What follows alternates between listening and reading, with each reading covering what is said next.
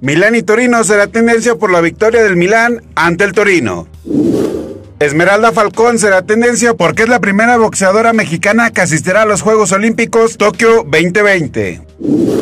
Almagro será tendencia por la reunión de Adrián de la Garza con el director general de la OEA.